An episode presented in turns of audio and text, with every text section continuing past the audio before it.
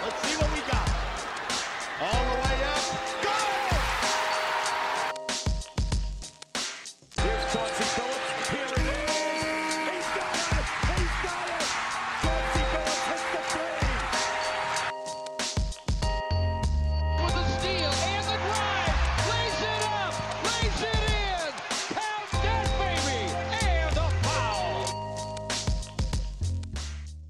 Bonjour à toutes, bonjour à tous et bienvenue dans les chroniques de Motor City. Les chroniques de Motor City, c'est votre podcast dédié à l'histoire et à la culture des trois Pistons.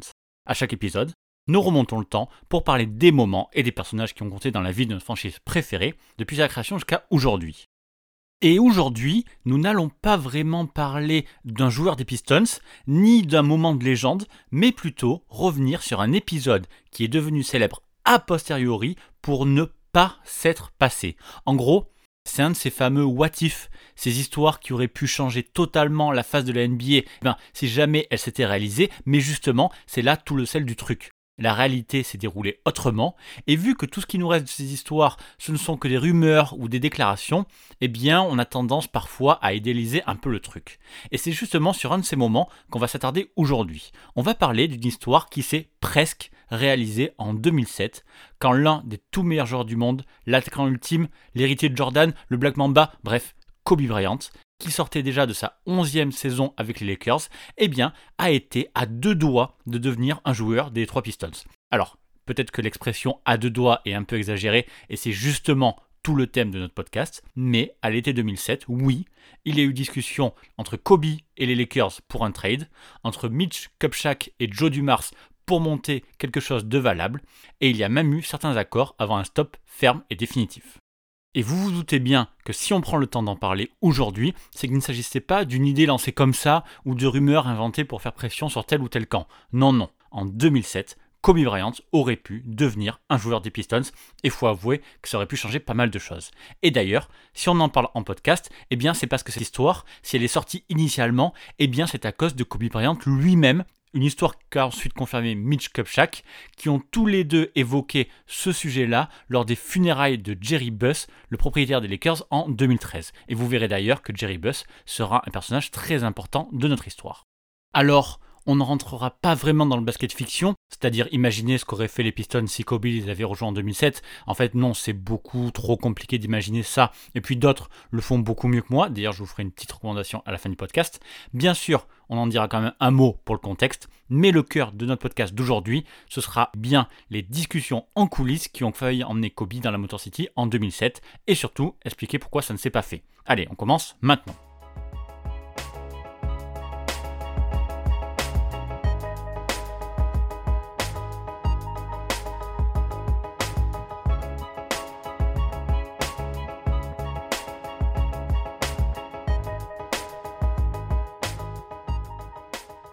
Nous sommes donc à la fin de la saison 2006-2007, trois ans après le titre des Pistons de Ben Wallace, John C. Billups, Rip Hamilton et tous les autres, qui ont complètement détruit les Lakers de Shaq, Peyton, Malone et donc Kobe Bryant, qui étaient pourtant les grands favoris. Pour rappel, avant la finale, eh ben, les journaux de Los Angeles se demandaient si ça serait un sweep pour Los Angeles ou si les Lakers laisseraient peut-être un match aux Pistons.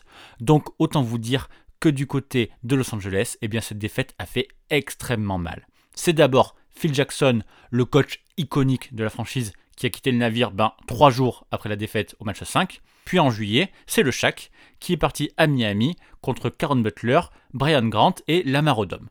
Puis en août, c'est Gary Payton qui a été envoyé à Boston, alors que Karl Malone, lui, a carrément décidé de prendre sa retraite. Bref, à ce moment-là, le plan des Lakers, il est assez simple. On reconstruit tout autour de Kobe Bryant, qui réclamait les pleins pouvoirs à Los Angeles depuis longtemps. Et sans aucune surprise, eh ben ça va pas très bien se passer. Maintenant qu'il n'a plus le Shaq à côté de lui, ben Kobe il est en roue libre. Il joue beaucoup trop seul, mais pour sa défense, il faut dire que le reste du roster des Lakers, eh ben, il fait peine à voir. Lamar Odom et Karen Butler sont encore très jeunes, et les autres titulaires, c'est Chucky Atkins, 30 ans, ancien remplaçant des Pistons, et Chris Mim, qui est sûrement l'un des joueurs les plus soft que j'ai jamais vu en NBA, alors qu'il était censé être un pivot du futur qui compte. Bon, et puis les Lakers se sont aussi plantés quand ils ont remplacé Jackson par Rudy Tomjanovic, l'ancien coach deux fois champion avec les Rockets en 94 et en 95, qui n'était pas en mesure de faire toute une saison avec les Lakers et qui a démissionné après 43 matchs, ce qui a obligé Los Angeles à finir la saison ben, sans trop de direction avec l'assistant Frank Amblin. Résultat, un bilan négatif de 34 victoires pour 48 défaites et une 11e place avec l'affront ben, ultime d'être pour une fois derrière les voisins des Clippers. Alors évidemment, ce genre de résultat, ça pourrait paraître logique au début d'une reconstruction, mais les Lakers, c'est un peu comme les Knicks, ça prend jamais le temps de reconstruire vraiment. Et pour la saison suivante, en 2005-2006, Phil Jackson revient finalement comme coach, et évidemment tout de suite ça se passe beaucoup mieux.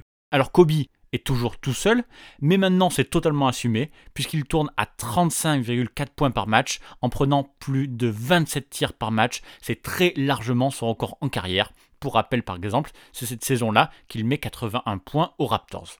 En tout cas, sa réussite suffit, puisque Los Angeles retrouve les playoffs en finissant la saison à 45 victoires. Et au premier tour des playoffs, les Lakers 7e mènent 3-1 contre les Suns 2e, donc ils sont très proches de l'upset, mais malheureusement, ils finiront quand même par se faire sortir au match 7. Et le vrai problème que va rencontrer cette équipe, c'est qu'ils ne vont pas vraiment progresser, puisque l'année suivante, ils ont même 3 victoires de moins sur la saison régulière, ils sont de nouveau 7 et ils rencontrent de nouveau les Suns de Steve Nash et d'Amaris Stoudemire. Sauf que cette fois, il n'y a pas photo, puisque Phoenix s'impose tranquillement 4-1. Bref, une saison sans playoff, plus deux sorties au premier tour, et eh ben c'est déjà un peu trop pour Kobe qui commence à s'agacer et fait comprendre aux Lakers qu'il serait peut-être le moment pour lui d'être transféré ailleurs. À cette époque-là, donc en 2007, Kobe n'a que 28 ans et il ressemble à ce qui se rapproche le plus de Michael Jordan. C'est le meilleur attaquant du monde, il est double meilleur marqueur de la NBA et il est défenseur d'élite à son poste. Alors évidemment, la rumeur de son potentiel départ eh bien, commence à agiter toute la NBA très rapidement à partir du mois de mai, et Kobe de son côté ne fait rien pour la calmer. Il explique par exemple dans la presse que les Lakers et lui ont deux visions différentes de l'avenir, et en juin, une vidéo amateur sort sur YouTube où Kobe critique le front office des Lakers qui aurait abandonné un potentiel trade pour faire venir Jason Kidd parce qu'ils ne voulaient pas lâcher en contrepartie leur futur pépite Andrew Bynum les critiques de Kobe à la fois sur le GM Mitch Kupchak mais aussi sur son coéquipier Bynum, et eh ben tout ça, ça renforce la mauvaise ambiance qu'il y avait déjà en interne. Et c'est à ce moment-là que le propriétaire des Lakers, Jerry Buss, donne le feu vert à Mitch Kupchak pour ben, trouver un point de chute à Kobe, même s'il ne voulait absolument pas se séparer de lui au départ. Et à partir de là, toute la NBA prend son téléphone pour appeler les Lakers. Et parmi toutes ces équipes, eh bien, il y a les Pistons du GM Joe Dumars. Alors, contrairement aux Lakers, eh tout va plutôt bien à Détroit depuis le titre 2004. Dans la continuité de sa saison de champion, le groupe est retourné en finale en 2005, où les Pistons n'ont perdu qu'au match 7 contre les Spurs la saison suivante, en 2006, bon, même s'il y a eu le départ de Larry Brown, eh bien le nouveau coach Flip Saunders, il a réussi à renouveler le style de cette équipe en donnant plus de liberté aux joueurs, ce qui a permis à Détroit de faire la meilleure saison de son histoire avec 64 victoires. C'est d'ailleurs lors de cette saison que les Pistons ont envoyé 4 joueurs au All-Star Game, un sujet qu'on a déjà abordé dans les chroniques, rappelez-vous, c'était lors de l'épisode 30. Alors bon, après, c'était un peu moins bien une fois en playoff avec une défaite en finale de conférence contre le Heat quand même, une défaite qui a malheureusement entraîné le départ de Ben Wallace, qui avait quelques désaccords avec Flip Saunders et qui est parti signer un énorme contrat à Chicago. Mais pour autant, les Pistons sont restés sur une bonne dynamique, et lors de la saison 2006-2007, ils sont même retournés encore une fois en finale de conférence, mais après avoir perdu contre le Heat de Wade l'année précédente, eh bien ils perdront cette fois-ci contre les Cavs de LeBron James. 15 seconds. Down to 10. James with the step. And the game is tied at 91 with 9.5 to go in the fourth quarter. And the Pistons take a timeout. Dans cette série, Détroit menait pourtant 2-0, mais a perdu les 4 matchs suivants, dont ce fameux match 5 en double prolongation, où LeBron a marqué 48 points, dont 29 des 30 derniers points de Cleveland tout simplement. Cette défaite était assez dure à digérer, mais il faudrait quand même pas oublier que c'était quand même la cinquième année de suite que les Pistons arrivaient au moins en finale de conférence. Alors, même si ce roster commençait à être un peu vieillissant, c'était clair, eh bien le GM Joe Dumars était de son côté persuadé que ce groupe pouvait encore être champion à condition bien sûr de lui rajouter une grosse pièce supplémentaire. Et c'est comme ça que les Pistons et les Lakers ont commencé à discuter de la venue de Kobe dans la Motor City. Vous allez voir qu'il y a plusieurs sources qui disent des choses différentes dans son dossier, mais la source la plus documentée et la plus fiable, c'est CBS Sport. Eh bien, il a raconté que Joe Dumars et Mitch Kupchak ont parlé pendant plusieurs semaines au cours de l'été 2007 pour trouver le trade le plus équitable possible, même si évidemment les Lakers étaient en position de faiblesse depuis la demande initiale de Kobe. Et selon l'une des sources de CBS, eh Kobe Bryant voulait d'abord aller à Chicago. Les Bulls avaient une plutôt bonne équipe à cette période-là, avec les jeunes Luol et Ben Gordon, et avec justement Ben Wallace qui venait de les rejoindre. Mais si Kobe voulait en priorité les Bulls, c'était surtout pour marcher dans les pas de Michael Jordan évidemment, et peut-être même essayer de faire mieux que lui, pourquoi pas. Mais selon cette même source, eh bien Détroit était également une destination qui avait été validée par Kobe. Et c'est important de préciser que chaque destination potentielle devait être validée par Kobe Bryant, puisqu'il disposait déjà à l'époque d'une clause qui lui permettait de bloquer son transfert, ces fameux no trade clause très répandus aujourd'hui, mais qui étaient beaucoup plus rares à l'époque. En tout cas, si Kobe avait validé Détroit comme destination, il avait par contre posé une condition. Sean C. Billups et Rachid Wallace ne pouvaient pas être inclus dans l'échange, puisque s'il devait jouer à Détroit, ce serait avec ces deux joueurs-là. Et à force de discussion, eh bien, il semblerait que Dumars et Kupchak aient fini par trouver un accord. Kobe serait envoyé dans la Motor City en échange de Rip Hamilton, de Rodney Stuckey que les Pistons venaient de drafter avec le 15e choix de la draft, de Jason Maxiell et de deux choix de premier tour à venir. Et à partir de là, les versions divergent sur la suite des événements. D'abord, d'après Kobe Bryant lui-même, qui a été interrogé sur ce sujet en 2013 lors de sa tournée d'adieu, eh bien, il aurait tout simplement refusé l'échange. C'était assez simple. Je leur ai donné une liste d'équipes dans laquelle je voulais aller, et ce n'était pas l'une d'elles. Voilà, tout simplement. Sauf que, comme on l'a dit juste avant, eh bien, Kobe aurait au départ bien mis les Pistons dans cette fameuse liste, et d'après plusieurs autres sources, dont une autre personne directement impliquée dans les négociations, eh bien, il aurait même donné son accord de principe à Kupchak. Les faits sont même datés, puisque l'appel du GM des Lakers à Joe Dumars pour lui dire qu'ils étaient enfin prêts à faire ce trade aurait eu lieu le 19 octobre 2007 pendant un match de pré-saison entre les Pistons et les Mavericks. En gros, tout était convenu, il ne restait plus qu'à informer la NBA de ce trade à venir. Sauf qu'avant ça, Jerry Buss, le propriétaire des Lakers, le grand Manitou, celui qui avait donné son accord pour ouvrir la discussion à contre-coeur, rappelez-vous, eh bien, il souhaitait voir une dernière fois Kobe pour parler avec lui. Buss, en fait, il était en Espagne pendant tout le processus du trade, donc il est revenu à Los Angeles pour parler avec Kobe et quand même essayer de le convaincre de ne pas accepter cet accord. Les Lakers ont donc informé Joe Dumars de ce changement de dernière minute, et ben immédiatement on a compris du côté de Détroit que les choses allaient sûrement mal tourner. Le problème pour les Pistons, c'est que Jerry Buss était très proche des joueurs qui avaient confiance en lui, et si quelqu'un pouvait convaincre Kobe de changer d'avis, eh bien c'était clairement lui. Et effectivement, cette conversation a tout changé.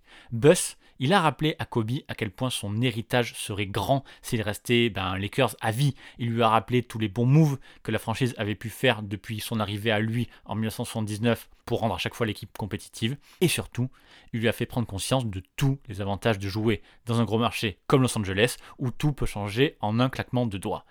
Et à la fin de cette conversation, qui a duré très longtemps, très tard dans la nuit, Kobe Bryant a retiré sa demande officielle de transfert, refusant ainsi l'offre des Pistons. Et c'est là où les histoires se rejoignent. D'une façon ou d'une autre, Kobe a dit non aux Pistons en 2007. Soit ben, immédiatement parce que Détroit n'était pas dans sa fameuse liste comme il a dit, soit après cette discussion avec Jerry Buss qui l'a convaincu de rester un Lakers pour toujours. Malgré tout, ce qui est sûr, c'est que les Pistons et les Lakers se sont entendus au sujet d'un trade impliquant Kobe Bryant et que le GM de Los Angeles avait donné son feu vert pour que cela se fasse. En 2008, Rip Hamilton a même posé la question directement à Kobe Bryant pendant le All-Star Game pour savoir si oui ou non les deux joueurs bah, auraient pu changer de maillot. Je pense que c'était sur le point de se produire. Quand j'ai eu cette conversation avec Kobe, il m'a parlé de l'échange, alors je sais qu'ils y pensaient. Mais de toute façon, à la fin, c'est lui qui avait cette clause pour refuser l'échange. Alors, ça s'est pas fait, mais rien n'empêche donc d'imaginer un peu ce qu'auraient pu devenir les Pistons avec Kobe Bryant. Comme Teshon Prince n'aurait pas été sacrifié contrairement à certaines éventualités de trade, eh bien les Pistons auraient eu simplement à switcher entre Rip Hamilton et Kobe Bryant au poste 2. Et on avait un 5 de départ avec Billups, Kobe Bryant, Teshon Prince, Rachid Wallace et Antonio McDyess, eh bien ça serait immédiatement un candidat au titre. Alors le problème serait peut-être plutôt venu du banc avec un manque de profondeur sans Stuckey et Maxiel, mais peut-être que Détroit aurait monté d'autres échanges, incluant soit ses vétérans comme McDyess ou Lindsay Hunter, soit ses jeunes comme Amir Johnson ou Aaron Aflalo. Kobe almost gets it on the ground. It'll be a jump ball because of the tenacity. And Kobe loves every second of it. Look at him chirping. Kobe said there's a reason why people think I'm on the all defensive first team. he stripped the ball, slapped it out of Rip Hamilton's uh, hands, then tipped it and dove on top of Rip. Rip's on the ground and they never call that a loose ball foul, do they? Alors évidemment, ce genre de what if, ça change toute la suite de l'histoire. Les tours de draft des Pistons seraient allés à Los Angeles, donc pas de Greg Monroe, ni de Brandon Knight, peut-être même pas d'André Drummond. Bien sûr, a posteriori, toute cette période a été très mauvaise pour Détroit, donc ça n'aurait pas pu être pire avec Kobe, ça aurait même été sûrement meilleur. Mais de là à rapporter un, deux ou trois titres, eh ben c'est pas sûr du tout. Donc, on va reconnecter tout de suite avec la réalité. Parce qu'une fois que Kobe a décidé de rester avec les Lakers, eh bien les choses ont fini par enfin bien tourner pour eux, mais ça ne s'est pas fait comme ça non plus. Alors oui, il y a eu la révélation Andrew Bynum, mais surtout, il y a eu ce coup incroyable du front office des Lakers qui a réussi en février 2008 à récupérer Pogazol dans un échange, on va dire, assez déséquilibré avec les Grizzlies. Jerry Buss avait vanté à Kobe les avantages qu'il y avait à jouer à Los Angeles et clairement il disait la vérité parce qu'un move comme ça, eh ben, ça n'aurait jamais été possible dans la Motor City. En tout cas, le duo Kobe-Gasol fonctionne parfaitement et Kobe fait sans doute en 2008 sa meilleure saison collective avec 28,3 points, 6,3 rebonds et 5,4 passes par match, ce qui lui permet d'envoyer les Lakers à la première place à l'ouest, mais surtout de gagner son premier titre de MVP. Cette année-là, les Lakers vont aller jusqu'en finale NBA, et même s'ils perdent 4-2 contre les Celtics du Big Free, euh, Pierce, Allen, Garnett, eh bien on peut dire ben, sans problème que Kobe a plutôt bien fait de rester à Los Angeles. D'ailleurs, cette saison ne sera que le début du retour des Lakers, puisqu'ils enchaîneront un back-to-back en gagnant le titre en 2009 4-1 contre le Magic, puis en 2010 4-3 contre Boston, les 4e et 5e titres de Kobe Bryant. Et les Pistons alors eh bien, ce trade manqué leur a clairement fait du mal à eux. Oui, la saison suivante, en 2007-2008, a été plutôt réussie, puisqu'avec la même équipe, les Pistons se sont de nouveau qualifiés en finale de conférence, la sixième d'affilée. Mais après avoir perdu en 2006 contre le 8, puis en 2007 contre les Cavs, eh bien cette fois-ci, c'est le Big Three des Celtics, justement, qui bat les Pistons 4-2. Et c'est bien dommage, puisque ça nous aurait permis de retrouver Kobe et les Lakers en finale NBA. En tout cas, à ce moment-là, on sent bien que la hiérarchie est en train de bouger à l'est et que Détroit se fait doucement remplacer par des équipes plus jeunes ou par celles qui arrivent à rassembler des stars. Donc, Dumars va continuer dans son idée de mettre en place un gros trade pour donner une dernière chance, encore une fois, à ce groupe. Et si vous avez écouté la chronique de Motor City numéro 34, vous savez ce qui va se passer. Kobe, c'était le plan A. Donc Dumars a dû trouver un plan B. Et au début de la saison 2008-2009, il récupère Allen Iverson en envoyant Sean C. Billups et Antonio McDyess aux Nuggets. Sauf que le Iverson de 33 ans, eh bien, ce n'est pas le Kobe Bryant superstar des Lakers et l'intégration ne s'est jamais vraiment faite pour Iverson chez les Pistons. Même si tout n'est pas de sa faute, je vous invite vraiment à écouter le podcast qu'on a fait sur cette histoire si vous voulez tout comprendre. Sauf qu'en fait, à partir de là, eh bien, c'est le début de la fin pour les Pistons, qui se font sweeper par les Cavs au premier tour en 2009 et qui enchaîneront ensuite les mauvais choix, comme Ben Gordon et Charlie Villanueva, par exemple, et la franchise connaîtra à partir de là six saisons consécutives sans qualification en playoff.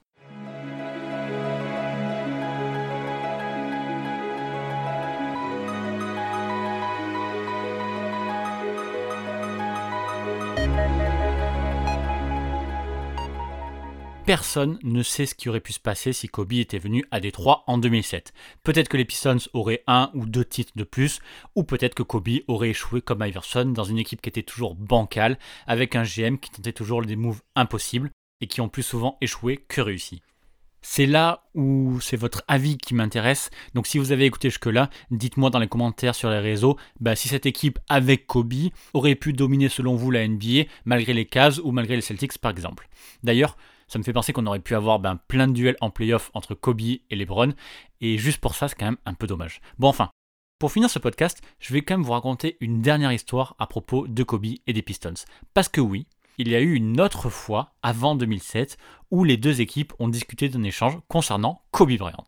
Cette histoire, cette première histoire, elle est arrivée lors de la saison 99-2000, la toute première saison de Phil Jackson comme coach des Lakers après son succès chez les Bulls.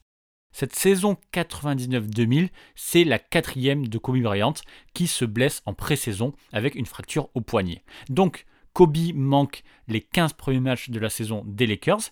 Et comme Los Angeles démarre très bien avec 11 victoires pour 4 défaites, eh bien quand Kobe est de retour le 1er décembre, Phil Jackson le met sur le banc. Alors, à moitié pour le faire revenir doucement, et puis à moitié pour que l'équipe continue sur sa lancée. Sauf bah, qu'à 21 ans, Kobe est déjà Kobe, et cette situation lui va pas du tout. Et la suite, c'est Phil Jackson lui-même qui en parle dans une interview avec Charlie Rosen pour Today Fast Break. Quelques semaines plus tard, nous gagnions toujours et Shaq était complètement motivé. Mais Kobe ne marquait en moyenne que 19 points par match, donc il a appelé Jerry West et a voulu savoir comment Jerry et Elgin Baylor avaient tous les deux une moyenne de 30 points à leur époque. Et puis Kobe a également dit qu'il voulait être échangé. Bien sûr, Jerry m'a parlé de cette conversation. Et pendant quelques minutes, eh bien, j'ai pensé à accepter l'offre des Pistons d'échanger Kobe contre Grant Hill. Parce que de l'autre côté, du côté des Pistons, eh bien Grant Hill a 26 ans et en est à sa sixième saison avec Détroit. Et malgré tout, ben, c'est pas vraiment incroyable. Depuis que Grant Hill est dans la Motor City, les Pistons ne se sont qualifiés que 3 fois en 5 ans pour les playoffs, et surtout n'ont jamais passé le premier tour. Et en plus, Grant Hill est en fin de contrat à la fin de cette saison-là. Donc, il est fort possible que les Pistons aient passé quelques coups de fil pour proposer à certaines équipes leur superstar Grant Hill. Et c'est vrai que les Lakers avaient déjà Shaq, et Kobe n'était vraiment que le lieutenant à cette époque-là. Alors, échanger ben, la star établie qu'était Grant Hill en fin de contrat pour assurer aux Lakers d'être candidats au titre contre le potentiel qu'était Kobe pour relancer les Pistons, ben, on peut dire quand même que ça avait pas mal de sens. Et dans cette histoire-là, Joe Dumars était déjà plus ou moins aux manettes. Le GM officiel c'était Rick Sund, mais il formait en quelque sorte Dumars qui venait tout juste de prendre sa retraite de joueur. En fait, le propriétaire des Pistons, Bill Davidson, voulait mettre Dumars GM immédiatement après sa retraite, mais Joe lui avait demandé un an de battement, déjà pour apprendre le métier, et puis pour se détacher des mecs avec qui il avait été coéquipier. Mais justement, ça renforce aussi l'idée que Joe Dumars avait été dans le même vestiaire que Grant Hill, donc c'était assez probable qu'il ait pu sentir sa frustration de ne pas réussir, la pression des comparaisons avec Jordan, et peut-être ses envies d'ailleurs aussi. En tout cas, si on extrapole, on peut même penser que c'est Joe Dumars qui a poussé à explorer le marché pour Grant Hill qu'il savait partant. Et d'ailleurs, quand Joe Dumars prendra vraiment le poste de GM à l'été 2000, eh bien son premier move, ce sera de gérer justement le départ de Grant Hill, qui a bien voulu partir et qui s'est bien mis d'accord avec le Magic, ce qui prouve que les Pistons avaient raison de chercher des solutions. Mais bon, en tout cas, comme plus tard en 2007, eh ben, tout ça ne restera qu'à l'état de projet, puisque Kobe ne sera évidemment pas transféré à Détroit. En fait, c'était juste une idée cette fois-ci qui avait traversé l'esprit de Phil Jackson, mais les Lakers n'avaient jamais sérieusement envisagé l'offre. De toute façon, il n'allait pas être échangé. Nous voulions être patients et laisser le jeu venir à lui. Mais Kobe faisait parfois les choses tout seul sans tenir compte de l'attaque et essayait de reprendre le jeu à lui tout seul. Le fait est que Kobe se considérait déjà comme l'un des plus grands joueurs de l'histoire de la NBA et je pensais qu'avec le temps, il atteindrait effectivement cet objectif. Voilà, je voulais finir sur ça, puisque cette double possibilité manquée d'avoir Kobe Bryant à Détroit, même si on est d'accord, hein, celle de 99 n'a absolument rien à voir avec celle de 2007 qui a vraiment failli se passer, et eh bien ça me rappelle justement ce qu'on avait raconté avec Iverson. Lui aussi avait failli débarquer à Détroit en 2000, juste avant son explosion, mais ça ne s'était pas fait, et Dumars est revenu des années après à la charge, et cette fois-ci, lui a réussi le trade. Bref, les what c'est toujours un truc intéressant en NBA. Et si vous aimez imaginer ce qu'auraient pu devenir les destins des franchises NBA si elles avaient fait tel trade ou tel choix de draft, eh bien, je ne peux que vous conseiller le site des amis de QI Basket, donc QIBasket.net, qui ont une belle série d'articles écrits par leur spécialiste maison Val et qui sont à chaque fois des histoires extraordinaires. Voilà, de notre côté, on arrive à la fin de ce podcast. Ça sera l'avant-dernier euh, de la saison. Il y en aura encore un dernier au mois de juillet. Et puis après, ce sera une petite pause, le temps de recharger les batteries et puis de préparer les futurs sujets. Donc, comme d'habitude, les chroniques de Motor City sont à retrouver partout, sur toutes les bonnes applis de podcast, Apple Podcast, Spotify, Google Podcast, Deezer, Amazon Music, mais plus largement sur toutes les applis de podcast. En tout cas, merci d'avoir écouté jusqu'au bout. Pensez à partager ce podcast à vos potes fans de basket. Et puis, on se retrouve dans 15 jours et en attendant le prochain podcast, eh bien on peut discuter de Kobe et des Pistons sur Twitter, at MotorCityPod. Merci encore pour votre soutien et à très bientôt pour une prochaine chronique. Bye